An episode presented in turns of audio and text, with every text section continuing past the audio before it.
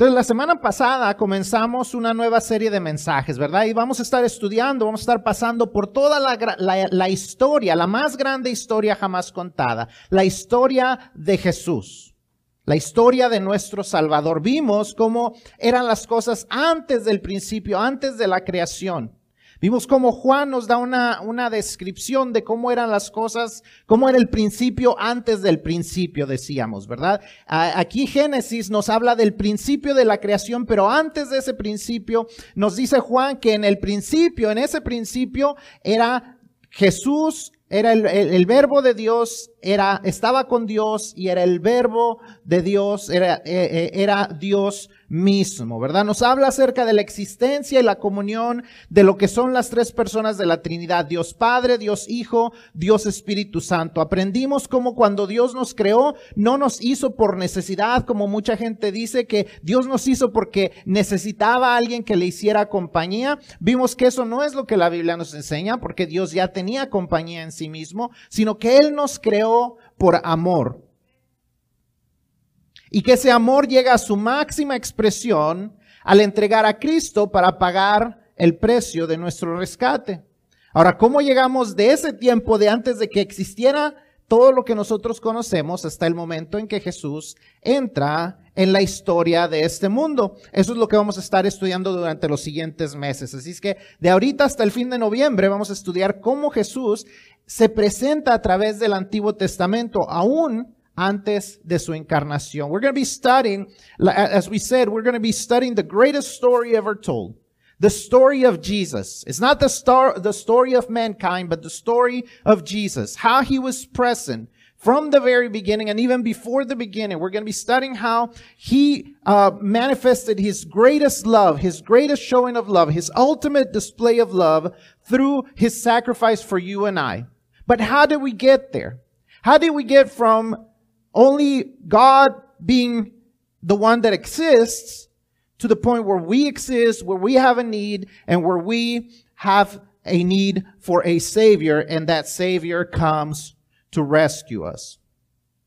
As I said uh, last week, we're going to be studying for the next few months how Jesus makes himself known and present through uh, the Old Testament. Throughout the Old Testament, we see him constantly we're going to see how he is constantly present in the Old Testament, even before he is the incarnate Son of God, the one that comes through Mary. Jesus shows himself up throughout the Old Testament. Dijimos que la semana pasada era el principio antes del principio, el principio cuando ya Dios ya existía. Hoy estaremos viendo el principio de la creación, el principio, eh, lo, que, lo que le llamamos el Génesis. ¿Ah? El génesis o el nacimiento de la historia. Cuando pensamos en un génesis, estamos pensando en el principio de algo. Ese nombre de Génesis es una palabra griega que significa nacer o nacimiento. El nombre original en el hebreo de este libro es en el principio. ¿Ustedes saben por qué se llama en el principio? Porque comienza con las palabras en el principio. En el principio creó Dios los cielos y la tierra. Eran, muy originales, yo creo, este, quienes escribían los títulos de los libros que le pusieron a ese libro en el principio. ¿Por qué? Pues porque comienza con las palabras en el principio. Así es que vamos a comenzar leyendo el primer capítulo, como les dije, vamos a leer parte del segundo capítulo. We're going to be reading this, the book of Genesis. Genesis is a word that we usually relate to the birth of something, and that's what the word means in Greek, birth or, or um, having been born. That's what Genesis means. And it, the original Hebrew name for this book was in the beginning, because those are the first words of the book. In the beginning, God created the heavens and the earth. And so we're going to read through chapter one together, and then we're going to go into chapter two for a minute. We're going to read the first three verses because we're going to see the account of the beginning, of the creation, of the genesis of what we know. Vamos a leer eh, cómo Dios nos cuenta a través de, la, de su palabra el principio. Así que vamos a leerlo en español. Si se pueden poner de pie, por favor. We're going to stand as we read. If you can follow along in English, I'm going to be reading it in Spanish. Y dice así, si lo, pueden leer junto conmigo, dice así, en el principio creó Dios los cielos y la tierra, y la tierra estaba desordenada y vacía, y las tinieblas estaban sobre la faz del abismo, y el Espíritu de Dios se movía sobre la faz de las aguas. Y dijo Dios, sea la luz, y fue la luz.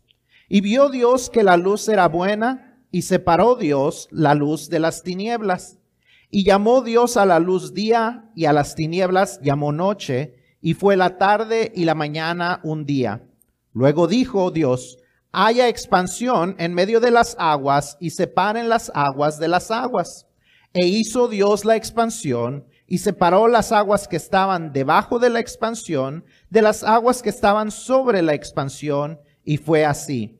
Y llamó Dios a la expansión cielos, y fue la tarde y la mañana el día segundo. Dijo también Dios, júntense las aguas que están debajo de los cielos en un lugar, y descúbrase lo seco, y fue así. Y llamó Dios a lo seco tierra, y a la reunión de las aguas llamó mares, y vio Dios que era bueno. Después dijo Dios, produzca la tierra hierba verde, hierba que dé semilla, árbol de fruto que dé fruto según su género, y que su semilla esté en él sobre la tierra, y fue así. Produjo pues la tierra hierba verde, hierba que da semillas según su naturaleza, y árbol que da fruto, cuya semilla está en él, según su género, y vio Dios que era bueno, y fue la tarde y la mañana el día tercero. Dijo luego Dios, hay alumbreras en la expansión de los cielos para separar el día de la noche, y sirvan de señales para las estaciones, para días y años y sean por lumbreras en la expansión de los cielos para alumbrar sobre la tierra. Y fue así. E hizo Dios las dos grandes lumbreras, la lumbrera mayor para que señorease en el día y la lumbrera menor para que señorease en la noche. Hizo también las estrellas. Y lo puso Dios en la expansión de los cielos para alumbrar sobre la tierra y para señorear en el día y en la noche y para separar la luz de las tinieblas, y vio Dios que era bueno. Y fue la tarde y la mañana el día cuarto. Dijo Dios, produzcan las aguas seres vivientes y aves que vuelen sobre la tierra en la abierta expansión de los cielos. Y creó Dios los grandes monstruos marinos y todo ser viviente que se mueve, que las aguas produjeron según su género, y toda ave alada según su especie, y vio Dios que era bueno. Y Dios los bendijo diciendo, fructificad y multiplicaos, y llenad las aguas en los mares, y multiplíquense las aves en la tierra. Y fue la tarde y la mañana el día quinto. Luego dijo Dios, produzca la tierra seres vivientes según su género, bestias y serpientes, y animales de la tierra según su especie, y fue así. E hizo Dios animales de la tierra según su género, y ganado según su género, y todo animal que se arrastra sobre la tierra según su especie, y vio Dios que era bueno. Entonces dijo Dios, hagamos al hombre a nuestra imagen, conforme a nuestra semejanza, y señoree en los peces del mar, en las aves de los cielos, en las bestias, en toda la tierra, y en todo animal que se arrastra sobre la tierra. Y creó Dios al hombre a su imagen, a imagen de Dios lo creó, varón y hembra los creó. Y los bendijo Dios y les dijo, fructificad y multiplicaos, llenad la tierra y sojuzgadla, y señoread en los peces del mar, en las aves de los cielos, y en todas las bestias que se mueven sobre la tierra. Y dijo Dios, he aquí que os he dado toda planta que da semilla, que está sobre toda la tierra, y todo árbol en que hay fruto y que da semilla, os serán para comer. Y a toda bestia de la tierra, y a todas las aves de los cielos, y a todo lo que se arrastra sobre la tierra, en que hay vida, toda planta verde les será para comer. Y fue así. Y vio Dios todo lo que había hecho, y he aquí que era bueno en gran manera, y fue la tarde y la mañana el día sexto. Fueron pues acabados los cielos y la tierra y todo el ejército de ellos, y acabó Dios en el día séptimo la obra que hizo, y reposó el día séptimo de toda la obra que hizo. Y bendijo Dios el día séptimo y lo santificó porque en el reposo, porque en él reposó de toda la obra que había hecho en la creación. Amén. ¿Pueden tomar sus asientos? Entonces ya leímos esta porción bíblica, es una porción un poquito larga, pero es importante que leamos los detalles, que leamos las cosas que, de las que vamos a estar hablando. Es importante que veamos cómo Dios eh, hizo las cosas y yo, yo quiero que veamos algunas cosas interesantes eh, que están ahí.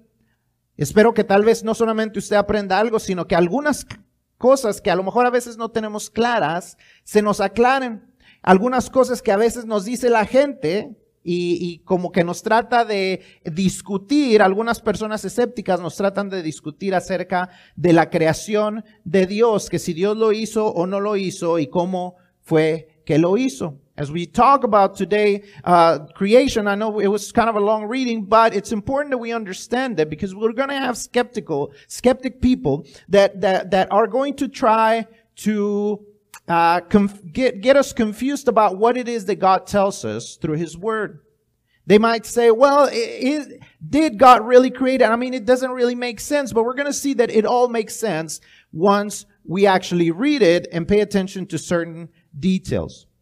Lo primero que vemos, si, si está llenando sus boletines, eh, puede ir llenando las notas en los boletines. Eh, el primer punto que vemos es que en el principio crea Dios el cielo y la tierra. En el principio crea Dios el cielo y la tierra. Génesis, como les dije, es la historia del nacimiento de la creación, pero es la creación de este cielo y de esta tierra.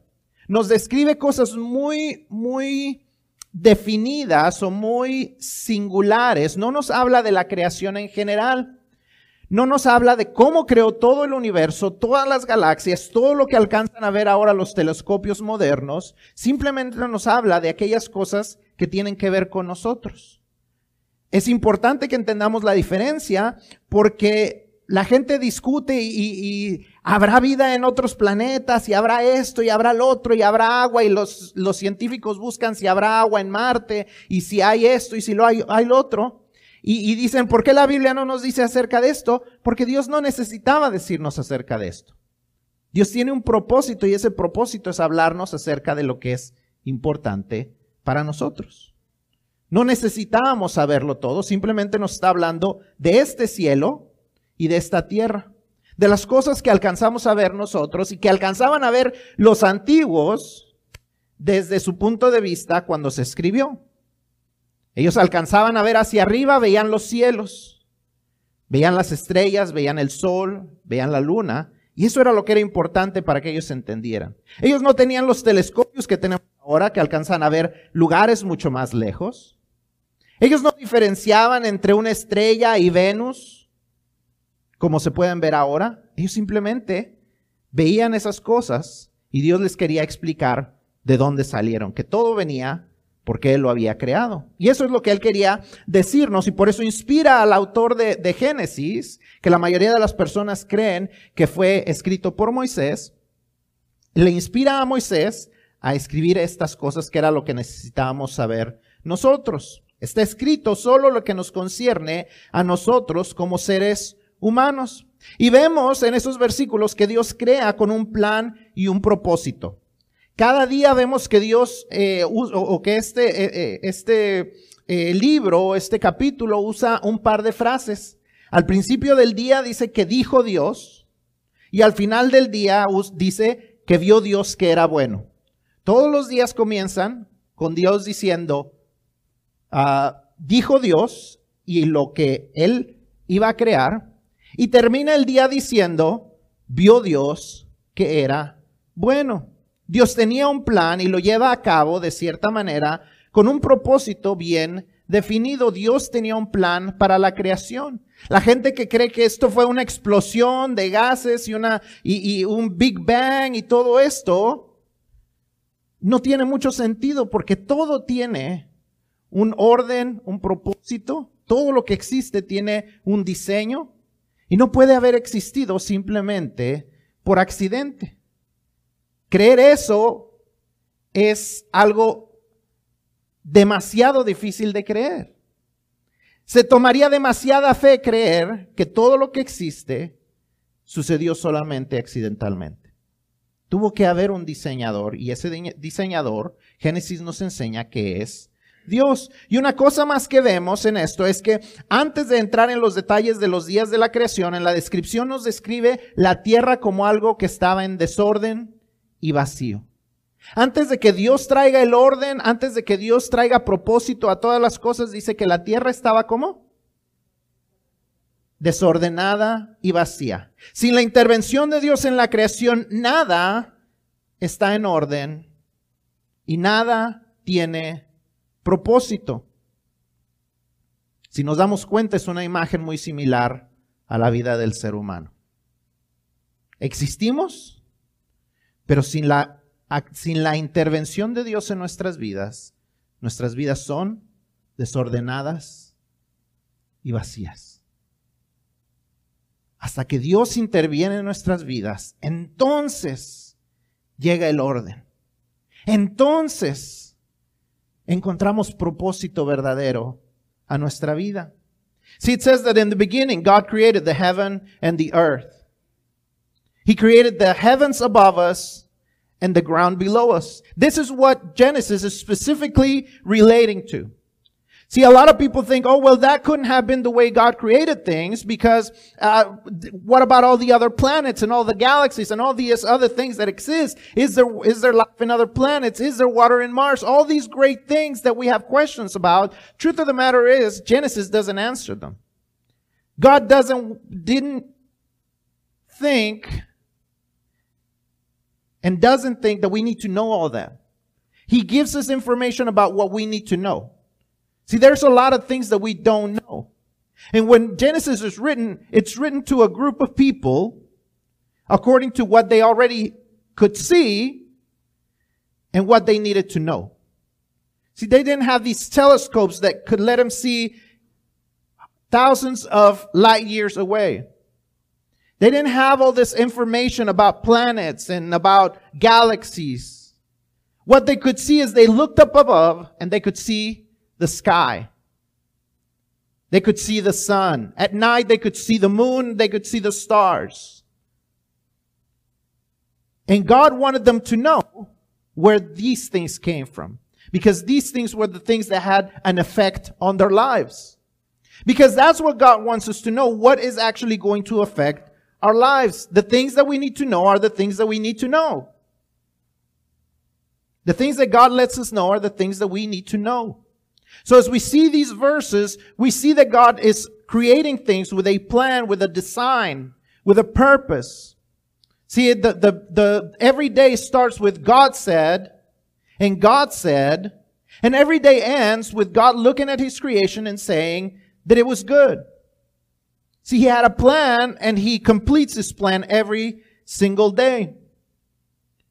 When you talk to people, especially people that deny that there is a God and they talk about a big bang and about things just happening on their own, just accidental things that, that is how we came to be from amoebas to monkeys to human beings.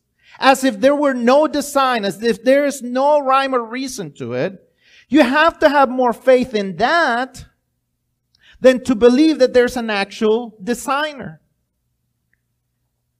See, everything has a design, and, and everything that has a design obviously has to have a designer behind it. Everything that you look at, the chair that you are sitting on, the building that we are inside of, the air conditioning machine that we use to cool this room, has a design. Someone designed it. How can we think that everything else just exists on its own? It was just a clash of atoms and molecules and energy, and it just happened to become whatever it is. See, it makes no sense. But what makes sense is that there was actually a God who had a design, who had a purpose, who had a way of doing things, who had already a purpose defined for everything that he created. And then the, the last thing that we see before we actually start to go into the, the, the more, um, into the specifics of the creation, we see that when God creates everything, it says that everything is empty and void. Everything, er, er, uh, everything is out of order. Everything is in chaos. And to me, as, as, I, as I was reading this during the week, it, it just reminded me of our lives, of the lives of human beings. Before God comes in and, and, and takes and, and takes an active role in our lives, that's our life. That could be a really good description of the life of the of a, of a non-believer, of the of the human being who has not believed in God. It's void, it's out of order, it's empty.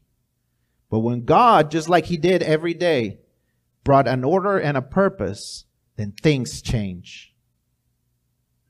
And in our lives, we're gonna we, we need to realize that without without him taking an active role in our lives, we're just like the beginning of creation. We're empty and in chaos. Lo segundo que vemos acerca de este, de, de, de este, en esta lectura es que toda la creación comienza con orden y es seguido por un propósito. Toda la creación comienza con orden y es seguido por un propósito. El diseño de Dios primero pone orden y después va dando propósito. Vemos que los días 1 al 3 Dios pone orden a la creación. Los días 4 al 6 dan propósito a la creación. Y esos días conectan uno con otro. El día 1 conecta con el día 4, el día 2 conecta con el día 5 y el día 3 conecta con el día 6. Y ahorita los vamos a ir viendo porque no quiero que se me confundan. ¿Okay? Si quiere hacer notas, ahí en el boletín hay un poco más de espacio eh, en esa parte, así es que si quiere ir haciendo notas, pues eh, lo puede hacer. Pero el día uno, vemos que Dios crea la noción del tiempo, el día y la noche, donde hay luz y oscuridad. El día cuatro, Dios crea el sol, la luna, las estrellas, con el propósito de que se lleve a cabo el plan. El día uno, Él crea el tiempo, Él crea la noción del tiempo que debe de existir el día, que debe de existir la noche, que el día se, se, da cuando hay luz, que la noche se da cuando hay oscuridad. Y entonces, ya en el cuarto día, Él empieza a darle propósito a su creación, lo pone a trabajar, podríamos decir. Cuando Él le da existencia al sol, a la luna, a las estrellas, dice que entonces todas estas cosas ayudarían para que avanzara el tiempo, los días, las noches, que existieran las, estaciones y por ende existieran los años, que pudiera pasar el tiempo. Perdón. Mucha gente dice, ay, ¿cómo es que Dios crea el día y la noche en el primer día y hasta tres días después crea el sol? No tiene sentido. Dios primero pone orden y después da propósito. En los primeros días Él era la luz y Él permitía que existiera la oscuridad. Pero en el cuarto día, Él pone a trabajar a la creación.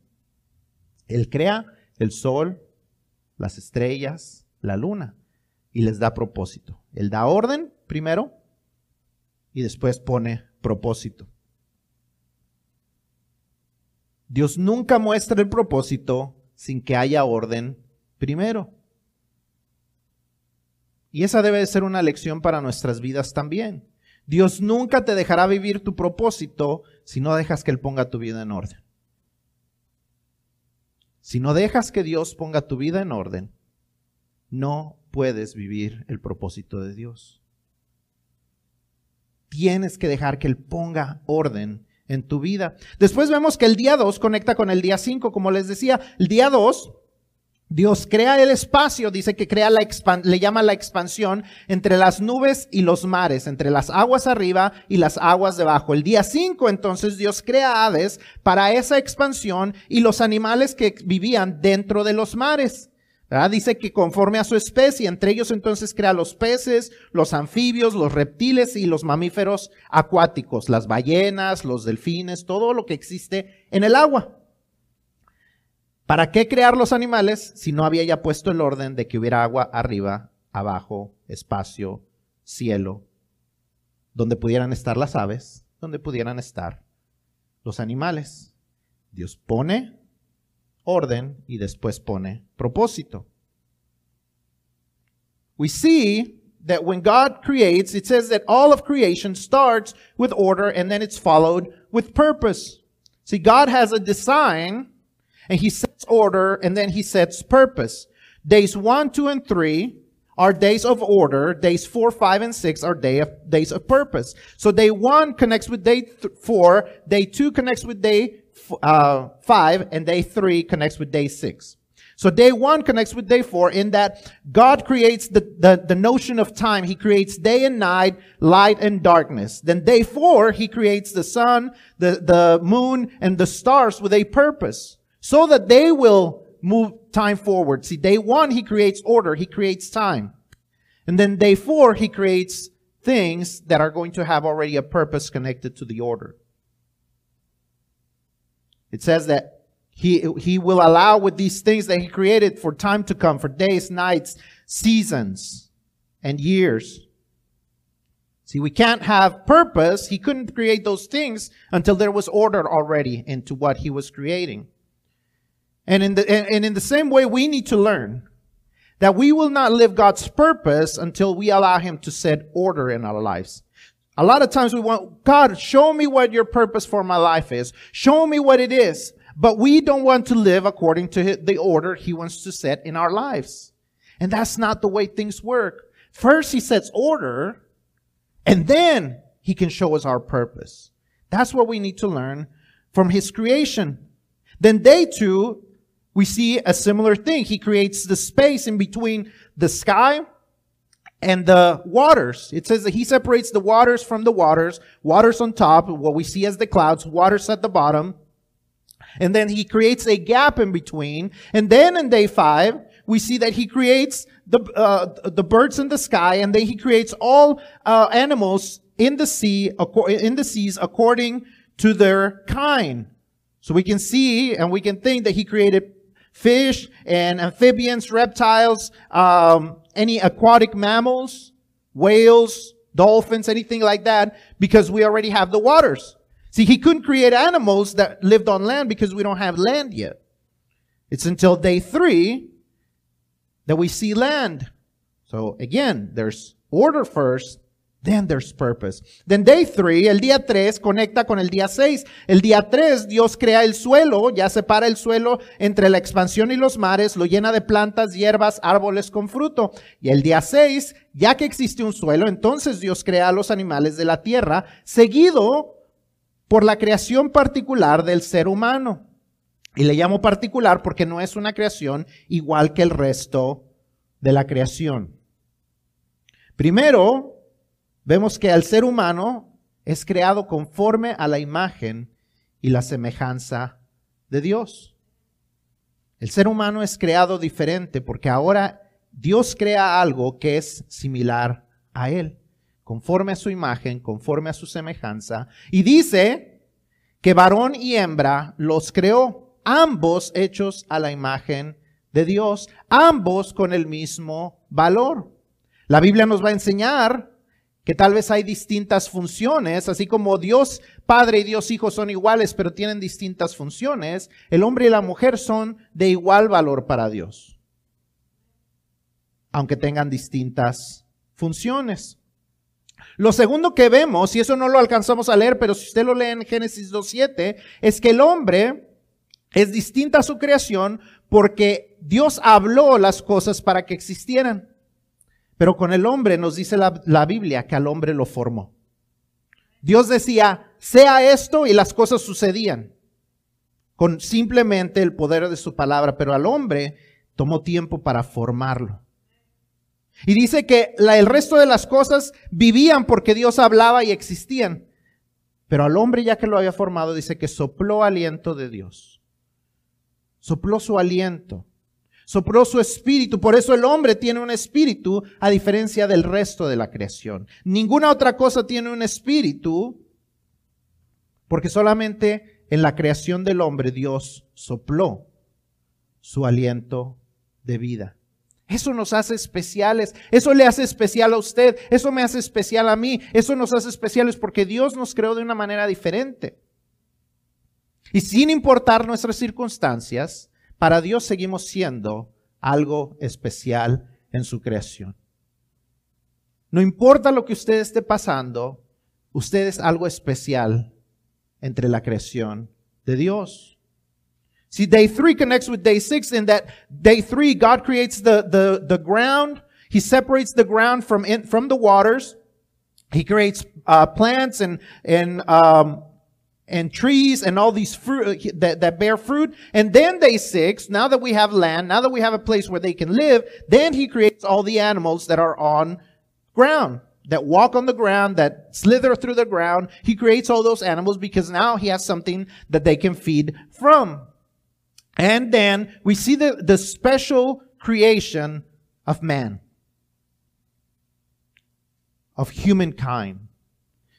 See it as something that's particular and special because he created us in a very different way. Everything else he spoke into existence. He said, let, let there be light, let there be birds, let there be these things, and things came to be.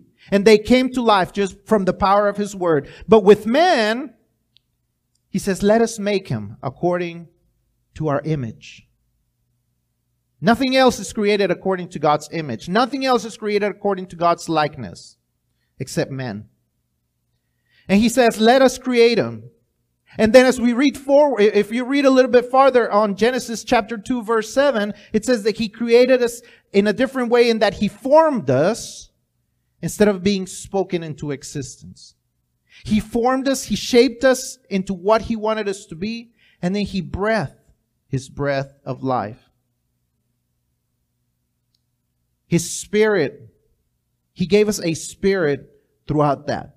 That's why we're the only spiritual beings. No other living thing is a spiritual being. Nothing else can connect with God through the Spirit because only we have spirits.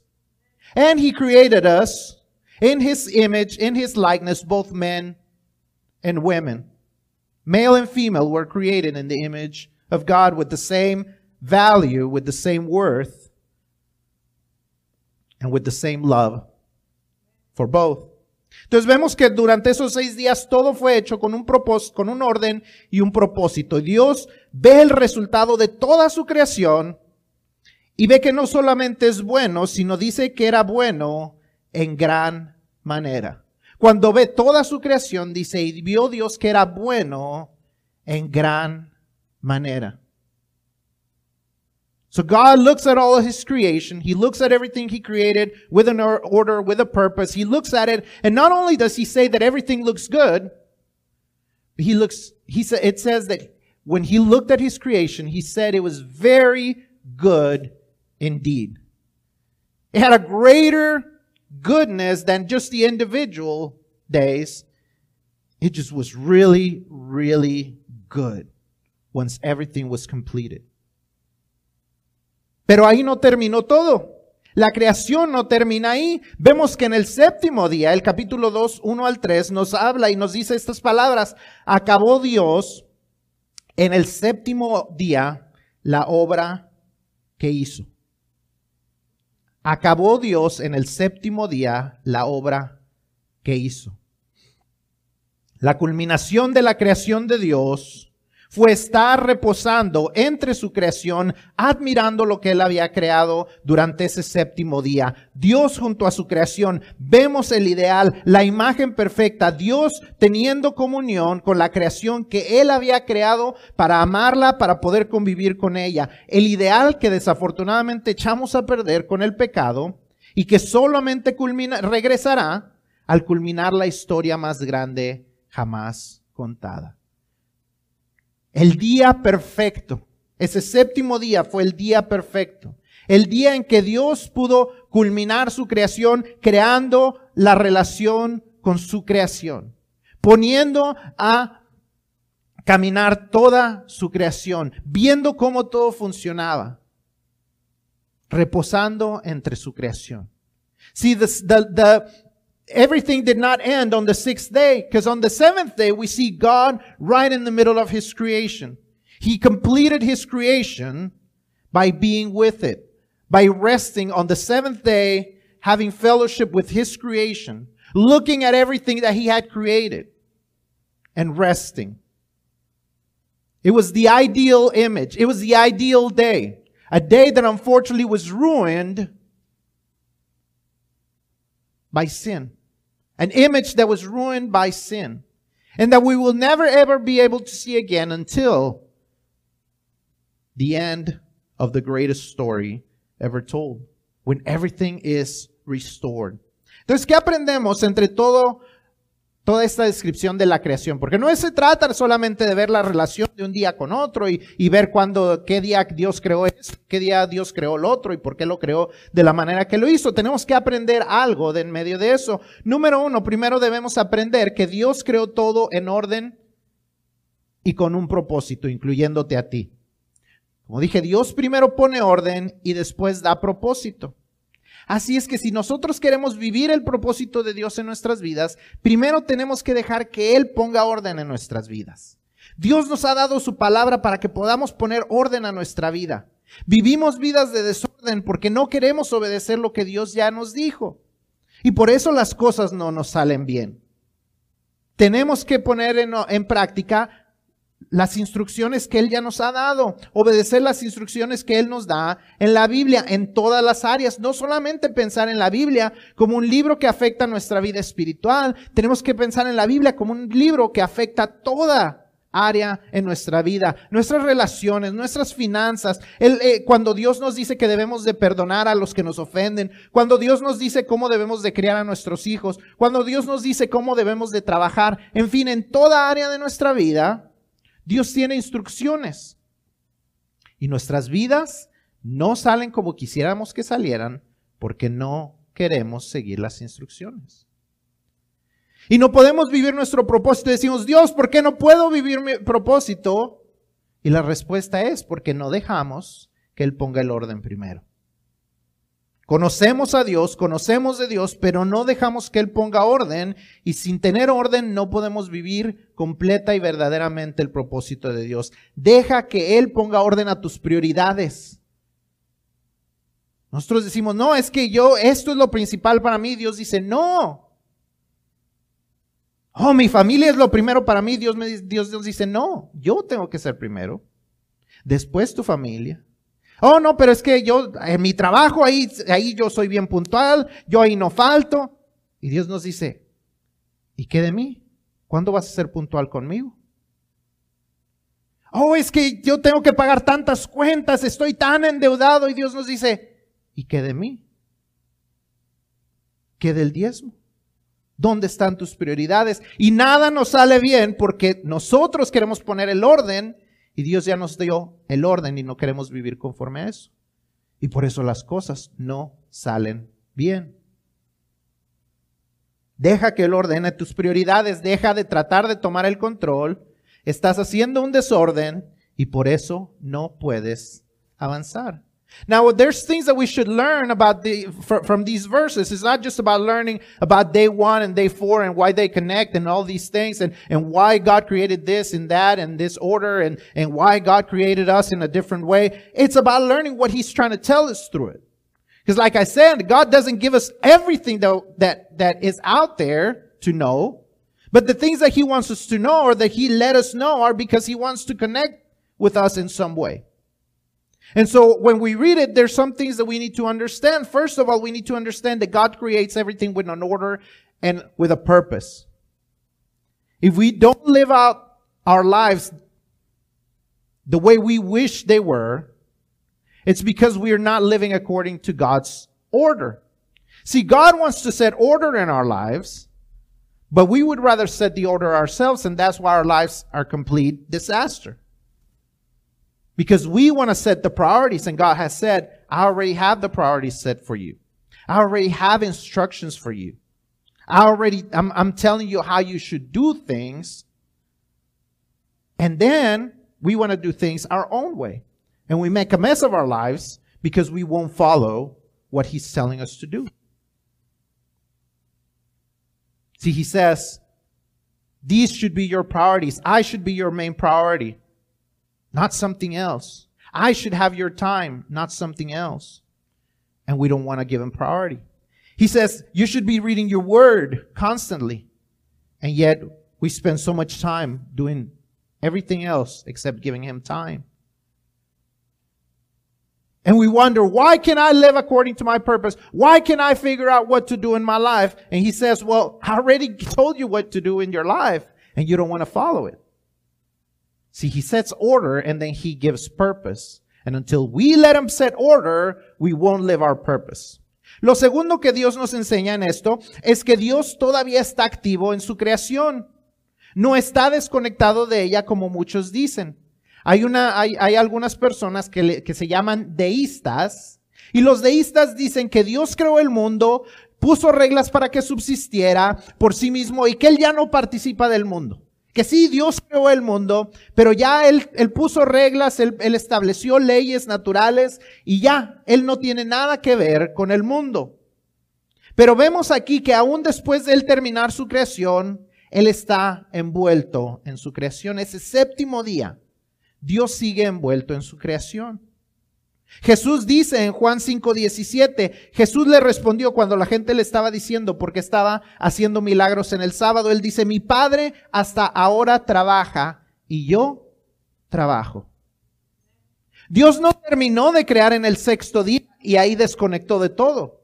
En el séptimo día sigue en medio de su creación y hasta hoy día Dios sigue trabajando en medio de su creación. Dios está aquí. Dios podemos seguir contando con Él. Dios sigue siendo fiel. Dios sigue participando de nuestras vidas. Él desea participar de nuestras vidas. Él sigue participando en su creación. Él quiere ser parte de tu vida. Y si tú no lo estás dejando, es tiempo de que eso cambie.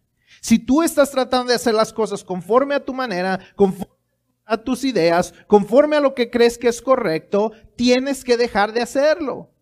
Porque si no, las cosas no te van a salir bien. No puedes seguir pensando, ah, Dios ni se preocupa por mí. Porque Dios sigue activa- activamente participando del mundo. Oh, es que Dios no, no tiene nada que ver con este asunto. Dios quiere participar de ese asunto. Second thing we need to learn is that God is still active in his creation. Sometimes we think, oh, he created for those six days and that was it. Deists think and say, oh, well, God created, created everything, but he set natural laws, he set natural rules, and then he set the world to, to, to just keep turning. He has nothing to do with this world. He's completely disconnected from his creation. But that's not what we see here. We see that even on the seventh day, once everything was created, he still wanted to be part of his creation. And up until this day, God continues to be part of his creation. When God, when Jesus is asked why he's doing he's performing miracles on the Sabbath, on the day that nobody should be working, he says in John 5, 17, Jesus responded to them, my father is still working and I am working also. God didn't finish working on the sixth day, or the seventh, or the eighth, or the millionth. He was still working when Jesus was on earth. And he's still working here today, now. We can still count on his faithfulness to be working on our behalf, on doing the things that we can't do on ourselves, on setting us on, on special, pla- in special places, on, on receiving his favor. But we have to let him set order. We have to live according to his purpose. And we have to step into those places and into those doors that he has opened for us. He continues to be active. We need to let him be active in our lives. If we are not letting him be part of our lives, that needs to change. Because that's why our, our, our lives are so out of shape, out of order. Because we're not letting him do what he wants to do. Por último, dijimos que en la historia más grande jamás contada, Jesús está presente desde el principio. ¿Dónde está Jesús? No leímos nada acerca de Jesús. Pero ¿dónde está Jesús? Ahí en sus, en sus boletines les puse los versículos, ¿verdad? Sí puse los versículos. Ok. Cuando tenga usted tiempo, ahí va a ver que todas las cosas fueron creados, que, que en toda la creación Jesús participó. Juan 1.3, Juan 1.10, Primera los Corintios 8.6, Colosenses 1.16, Hebreos 1.2. Son versículos que nos hablan de que Jesús estaba presente y participante durante toda la creación, que todas las cosas fueron hechas por Él, que Él sostiene todas las cosas que fueron creadas. Él participó en toda la creación. No solo eso, sino que en, en- Génesis vemos que en la creación del hombre Dios dice, hagamos. Hagamos. Hay una mención especial de múltiples participantes en la creación del hombre. En ninguna otra parte de la creación vemos que Dios diga hagamos, excepto aquí, lo cual nos debe de hacer pensar que el hombre era una creación especial. Desde el principio nuestro protagonista de la historia, Jesús, ha estado ya presente y participando en la vida del ser humano y él sigue deseando participar específicamente en tu vida, en mi vida. Él quiere participar de ella. Where is Jesus throughout this story? We said that in the greatest, greatest story ever told, Jesus is always present. Even in the Old Testament, Jesus was there. Well, how do we know? Well, we didn't read all these verses, so take time during the week to read these verses, but John 1 3, John 1 10, 1 Corinthians 8 6, Colossians 1 16, Hebrews 1 2, all those verses say that Jesus was there, that everything was made through him, that everything that exists is still sustained by him. He's still part of the creation. And not only that, but when, when God is speaking about creating men, he says, let us make man in our image. Let us is speaking to us about a, a, a, multiple participants in the creation of man. Nothing else is created by, say, by saying, let us make. Except for this. From the beginning, our main character in this story, Jesus, has been present and participating in the lives of humanity. And He wants to be present and participating in your life, in my life. Don't close the door on Him. Si ya eres creyente, pero no estás dejando que Él ponga las cosas en orden, es tiempo de que eso cambie. Muchas veces decimos, ay Señor, ay Señor. ¿Entendemos lo que es esa palabra de Señor? Porque el Señor, la palabra Señor significa amo, significa jefe. ¿Es Dios nuestro jefe? ¿Es Dios nuestro Señor? ¿Es Dios nuestro amo? ¿Hacemos lo que Él dice?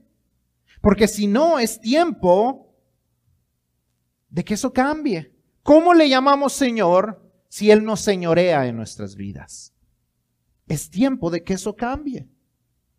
Si no eres creyente, si usted nunca ha, ha, comenzado una relación personal con Cristo, si usted nunca le ha pedido a Cristo que entre en su corazón, que cambie su vida, es tiempo de que eso cambie. Como dije, Él quiere participar en nuestras vidas. Él ha hecho todo lo necesario para traer orden y propósito a su vida. ¿Va a rechazarlo o va a recibirlo? ¿Va a dejar que Él cambie su vida? ¿O usted va a seguir haciendo un desorden de su vida? See, as we finish today, if we say that we are believers, but we're not letting Him guide us, set order in our lives. That needs to change. So many times we say, Oh Lord, help me. Oh Lord, oh Lord. Do we understand what that word means? Because see, a Lord was the boss. He was the master. He was the one who made decisions. We call him Lord, but yet we don't let him lord over us. We don't let him rule over us. We call him king, and yet he doesn't rule in our lives. That needs to change. Because otherwise, we're going to continue to make a mess of our lives. And we're going to continue missing out on the things that he has for our lives. If you're not a believer, if you have not received Jesus into your heart, if you've never said, God, I want to start a relationship with you, and the only way I know that that's going to be is through receiving Jesus in my heart. If you've never done that, it's time for you to receive Jesus. Because every time that you say, no, I, it's not the right time, you're rejecting Him. And He wants to help bring order and purpose into your life.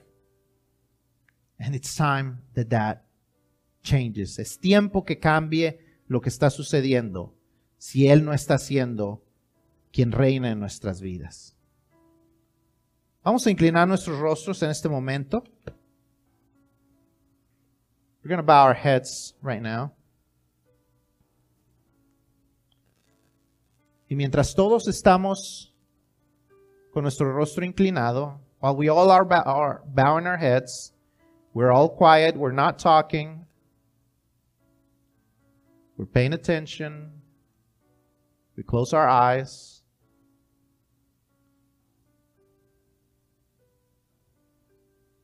Mientras estamos todos en este lugar en silencio,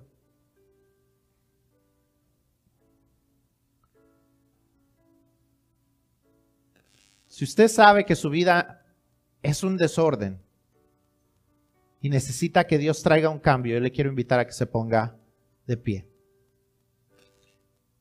If you know your life is out of order and you need to let God make a change, you need to let Jesus come and make a change in your life. Either you need to receive Him as your Lord and Savior, or you need to say, God, I know that I received you as, as Lord and Savior, but I haven't been letting you take over my life. I want you to start doing that. I want to invite you to stand up. Usted dice, yo ya recibí a Cristo hace un tiempo, pero la verdad es que no lo he dejado que Él sea el Señor de mi vida. Yo quiero invitarle a que usted se ponga de pie. Donde usted está, que usted se ponga de pie para poder orar por usted. I want you to stand up and I want to pray for you.